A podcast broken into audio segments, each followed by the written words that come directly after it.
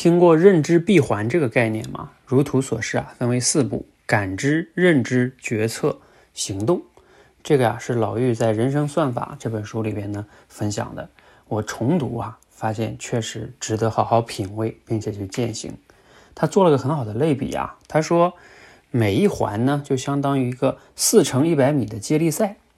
其实你每一次接力都要接好，你这个每一个闭环才能跑好。而你人生呢，就是无数个这样的闭环累加起来的。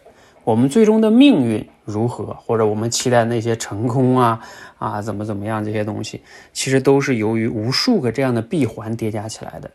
所以我们必须要，就是把这个闭环的每一环都做好，人生才能更好。你觉得有启发吗？